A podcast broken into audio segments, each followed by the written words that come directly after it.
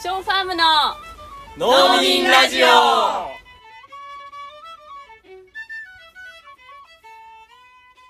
皆皆さんこんにちは。ショーファームの農民ラジオ始まりました、えーショーファームの農民ラジオは1000年続く農業をビジョンに神奈川県横須賀市で農業を営むショーファームの翔子翔と農園の仲間たちが一旦農業の話題を封印してフェミニズム環境問題社会正義など政治的な話題をでもやっぱり農業についても語り合うポッドキャスト番組ですというわけでカイです 翔子でそうです。はいあ、カイさん、カイさんがいた。す。もう冒頭の声が違いますね。いきなり再登場しましたけれども 再登場ですよね。そうだね。そうそうなんです皆さん覚えてますか、うんうんどうでしたか？前回。いや出ていただきましたが、2回。反響いただいております、おー。どプチ有名人のように あ、あのカイさんですか？って。錯覚しております、はい、前回の回っていうのは、あれ？まあその大学の時の話とか。うん。カイさんの生い立ちだけで面白い。うんうんうんうん。ね。うんうんうんまた、あの、皆さん振り返って聞いてみてください。ね、面白い方なので面白いから。うん。で今回はそういうことであのエミさんがね普段はいるんですけどあれななんかどっか行かれてるの？か出張で出張で？今日いないということで、はい、ということで。まあ、ちょっと2人でやろうかと思ったんですけど、でもまあ、カイさん入ってもらった方が、なんかこう、なんとなくいいかな。なんとなくいいかなということもで、う、はい。とりあえずね、うん。いればまあ賑やかしになるということで呼ばれております。ははい。い。で3人のなんか共通点みたいなところがちょっと今日話できるといいかなとうんうんうんうん。思ったんですけど、そうですよね。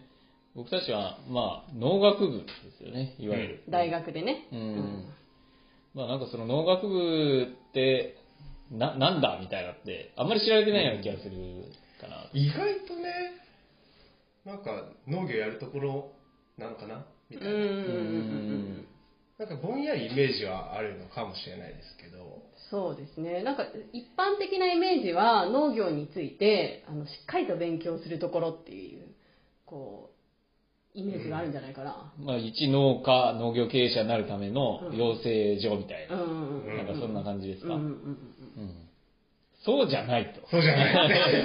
う んまあそういう雑談をする会になっております。そうじゃないですよね。うん。そうだね。まず農学部に入りたいっていう人も、まあ、そもそも農家になりたいっていう人が、いないいないほいない。いないですよいね。ないいないいいました？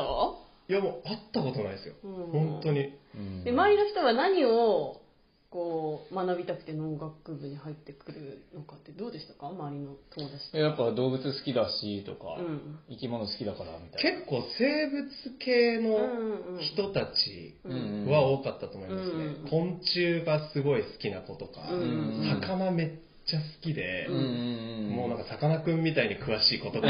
いますね。そうそういうイメージだったな、うん。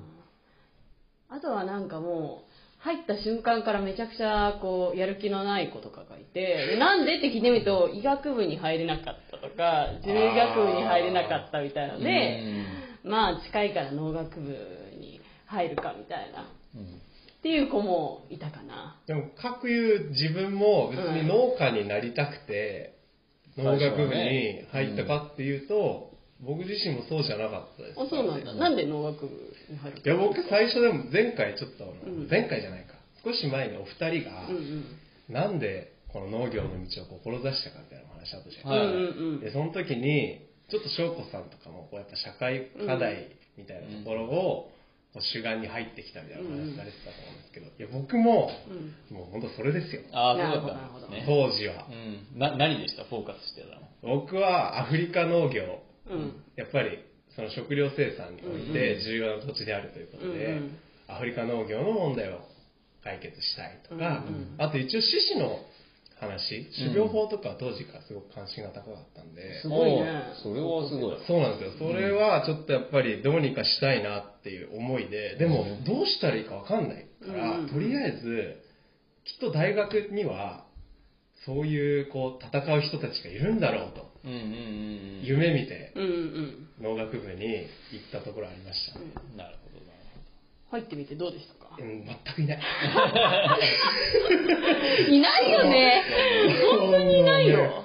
え種苗法の何がいけないの？みたいな。うんまあむしろ推進する派のさ、先生とかさ、まあ、先輩とかの雰囲気、うんバイオテクノロジー万歳みたいな。だからもう遺伝子組み換えとかについても僕は割と疑問を持ちながら入学したところがあったんですよ本当にそれいいのみたいな。科学進行強すぎんみたいな。でも、そういう考え、僕みたいな考えの人もきっといっぱいいるだろうと思って行ったら、うんもう授業はもう前提が遺伝子組み換え万歳だし、食料は増産するべき。うん。本当そうだよね。あとはなんか遺伝子ちょっといじって、なんか花粉症が良くなる米を作るみたいな。そうそうそう。種種がないトマトを作ってる先生はいはいはい別にそれ自体がうなんか悪影響とかじゃないかもしれないけれども、うん。うん。そういう科学技術によって、まあ、まあ、農産物の収量を上げたりとか、機能性を高めたりみたいな、そうっすね。そういう方向ですよね。うんだから有機農業なんて、大学では、全く。全く学べないですよね。全く。全くの異端児だよ。そう考えてる。そう、なんかうちのあの農学部には一人だけ、まあ前もちょっとお話ししたんですけども、教えてくれる先生がいたんですが、もうあそこは宗教だから触れちゃいけないみたいな。そうそうそうそうそう。ものすごい危険えーああ、洗脳されたんだ、みたいな。えー、あ、危険は言っちゃったね、そうそうそう。もう危険思想ですよ。はで、その先生はもうほ大学のな中で干されに干されて、もう、もうすぐ体感みたいな年だったから60近いんだったと思うんですけど、ずっと講師。えまあ講師ってね、その大学のランクで言うと、ー、教授とかにもなれない。なれない。なれないんだ。うん。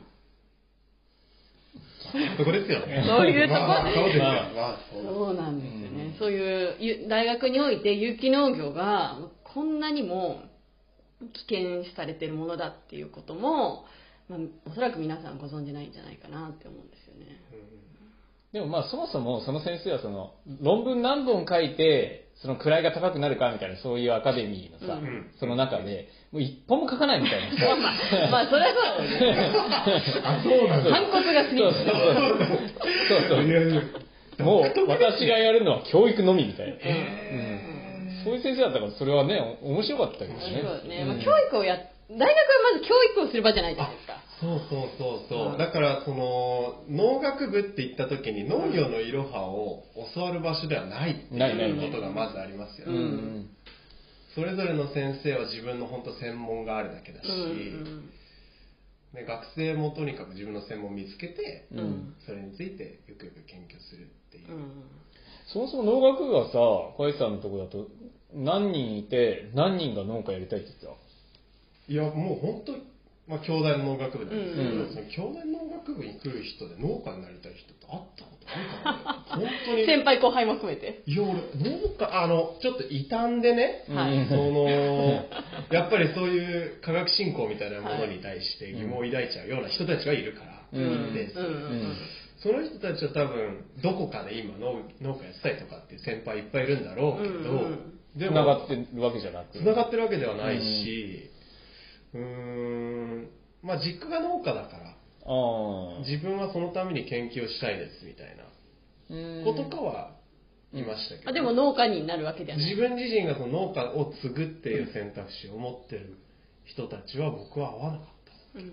今でも友達が結構農業系だと農水省行ってたり、うん。種苗会社うん。行ってたり、あるいはその研究機関、うん。大学に残ってる子もいれば、食品企業の研究所そうですねとかね。とかね。あとカゴメとかね、行ってる仲間もいるし、うん。そんな感じですよ。じゃあ、一人。僕はわかるよ。一人ね、そん。なことないん。だろうけど、うん。でも、だから出会わないぐらい。うん。翔くん。の代はいや、うちの大、っていうかさ、うちの大学はそもそもさ、うん。なんか農業高校から推薦で来るみたいな人たちがいるじゃん。え、いた？いや、多分うちの大学すごい特殊だと思う。そうそうそう。そう10人ぐらいだけうん。農業高校推薦枠っていうのがあっいやて、農業高校でも、まあなんか、うんまあ、農業高校でどのようなプログラムが組まれてるかってわからないんですけども、まあえー、と探究の時間があるみたいで、うん。まあ、それであのその成果を、うんそう、農業高校卒業発表して。卒業論文あるからね。うん。うん。それで、うん。まあ、AO みたいな形で入ってくる子がうんうんいますよね、そういう子たちは割にそうだ農家にね。なる、うん、実家が農家で、うん。で、農家になりたいから、みたいな気持ちで入ってくる人もいたけどね。うん。でも実際その人たちが、すぐとんぼ帰りで農農業をやるっていう感じじゃなかったね。うん。うん。どうなんですか？いやなんか普通にこう一回就職してる。うん。一人だけはその、まあ実家じゃないところで農業始めたみたいな人がいましたけど、でもね、学年130人いて、結局農家になったのは、まあ俺とそのもう一人ぐらいかな。農業高校あそうそうそう。そううんうん。だ二人。二人。二人。そんな感じなんですそうねそうそうそう、要するに。ね。うん。いやでもその雪農業の先生が言ってましたもん私の誇りはこの私の在勤在学期間で10人の農家を出したことだみたいな感じで言ってうて、んそれ聞いて60いくつなんですねが10人の若者を農家にしたんだみたいな。でそれぐらい本当に農家にならないんですよ。あ、まあ農家にならないね、確かにね。うん。じゃあ何やってんだって4年に1人ぐらい輩出したぐらいなんですね。まあ、ま、まだしも、割と農業関係の仕事してる人だったら、うんまあ、農家にならなくても、そういう、まあ、分野にいるっていうのはあるじゃないですか。うんうんうんでもそうじゃない人も結構多くないですか？農業とは全然あ関係ない。全然関係ないのうん方もいますよね SE になるとかね、ああ、あるある。うん。結構そう、なんかそういう人の割合で言うと何割も、うんねうんいるぐらいの多いかなってますよねそうですね。でも農学部の人はとりあえずなんか大学院行く、とりあえず大学院みたいな。ありますね。うんね、で、研究職になるみたいな。うんうんでまあ話戻ると僕はやっぱりその大学の先生が、あの、教育をしないっていうところがうん、すごくなんか、衝撃的だったよ衝撃的だったあうん 大学の先生って本当にこう、研究が好きだな、ま、わけで、うん。なんか人に教えることに関しては、とっても好きじゃない人もめちゃくちゃ多い。どうでした？ーいや、もう、そうですよ。一緒ですよ。背中しか見ない先生とか、自分で。ずっと書いてるの？一もう全くもう見えない。うん。先生とかも中にはいますよね。いますよねゴキブリのことしか話さない先おーすごいそれはほっとしちゃうな。生。いろいろいらっしゃいましたよいろいろいますねはいねえ、甲斐さんは、じゃあ、有機農業は、どうやって勉強したのかっていうのがすごい気になるんですけど。あ、そう、だから、正直できてなかったんですよ、だから。うん。やっぱり。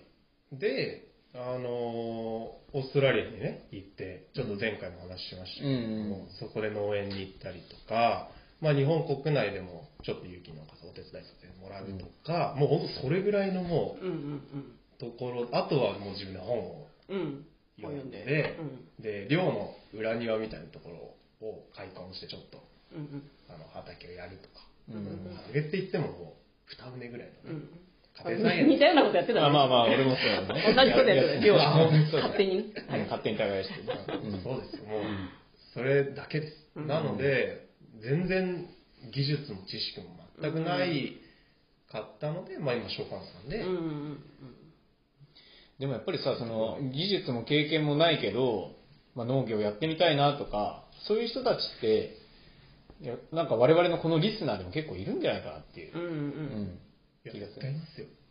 うね。んで、そこで、じゃあ、農学部行って勉強してくださいっていうのは、ちょっと意味がないような気がしてて、うんうんまあ確かに。うんうんうん。どどうしたらいいですか？ねそうだね。なんか、まあ、大学も、まあ割に 持続可能な農業とかっていうことを 打ち出し始めて、まあ有機農業を、まあ評価も、まあちょっとずつ広げていこうみたいなのも、まあ認知としてあるかなと思うんですけども、でもやっぱ、その哲学を学べないっていうのは私はすごい片手落ちというかもう本質をもう完全に落としてるなっていうふうに思ってて有機農業の考え方とか。そうそうそうそういうのなしにして、まあ、有機農業ではこういうふうな作付けをやりますとか、うんこの国で有機農業をやってみましたみたいなうん。なんかそういう、うんまあ、教育のやり方とか研究のやり方とか、うんう。ん、そういうのが今多いのかなって思ってて、うん。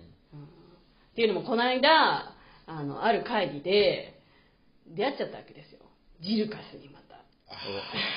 前ちょっとジルカスの話をしたと思うんですけど、まあ、ジルカスっていうのは JICA と同じようなあの、まあ、国際協力の機関なんですけども、まあ、よりこう農業の、まあ、技術開発的な部分に特化した研究機関で、まあ、その人が、まあ、ジルカスって言ったらそれこそ緑の革命化学農業をガンガン推進してきた側ですよねで今じゃあジルカスがどういう発表してるのかって聞いたらいやこれからは有機農業ですとかってこう言ってるわけですよ。本当に手の広がりでもその内実そのあの思想哲学的な部分は全く変わってないわけですようん。うん。変わるわけがないんだもんだって。そんな数年でさ、確かにね。散々やってきて散々破さ、壊破壊をしてきてね。うん。早いなんかじゃあ、それ今まで木バー切ってきて、はい、もう荒れ地になりました。うん。じゃあいきなり、そこで、じゃあ緑をうん。復活させましょうって、うん。できるわけがない。んですでよ。きるわけがないし私が何よりいけすかないのはあその、まあ、私たちは進んでいるんだとで遅れた国があると。それを啓蒙してあげますよっていうその上からメッセージが何一つ変わってないよお前。たちが破壊をし尽くしてきたんだろうと。そっから反省するところから有機農業始めなきゃいけないの。土下座だ土下座土下座。してたの本当だよ。ね。土下座してから発表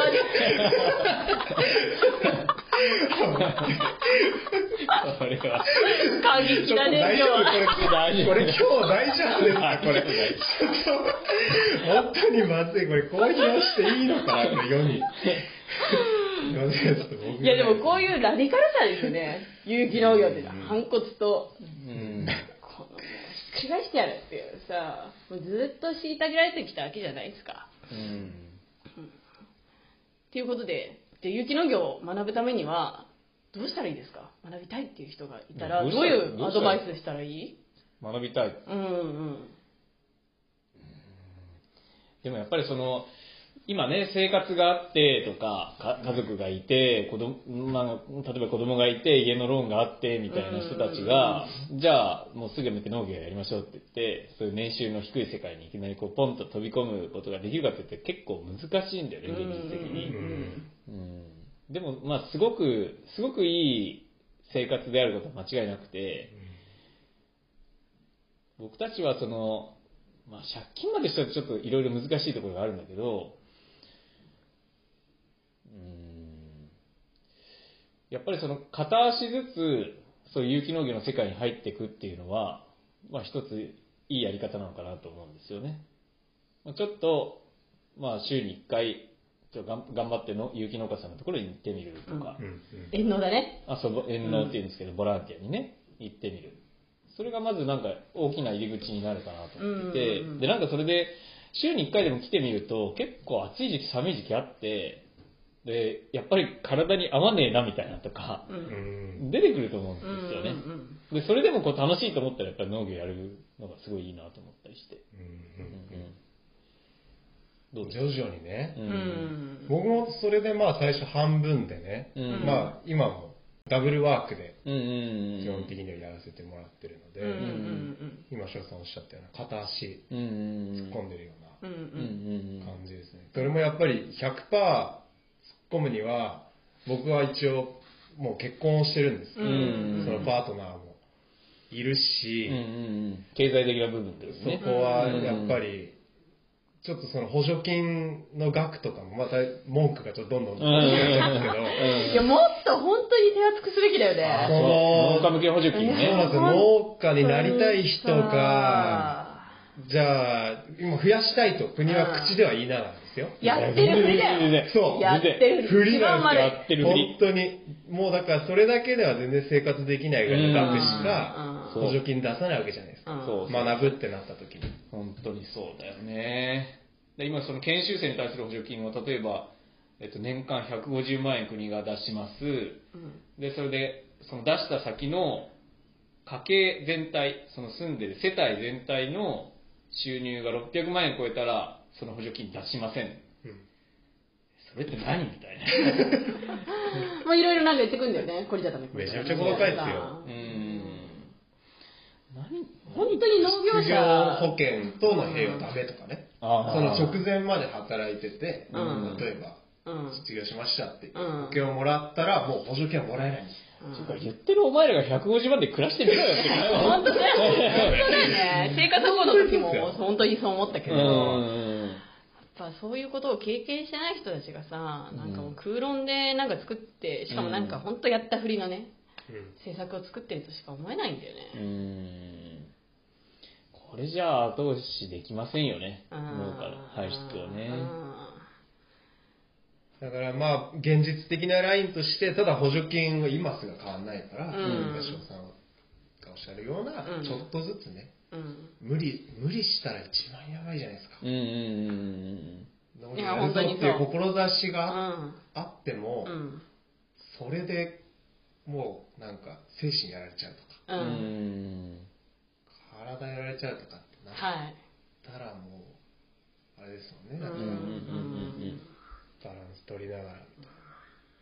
僕らは本当に無鉄砲に始めたけどね。うん一番最初は。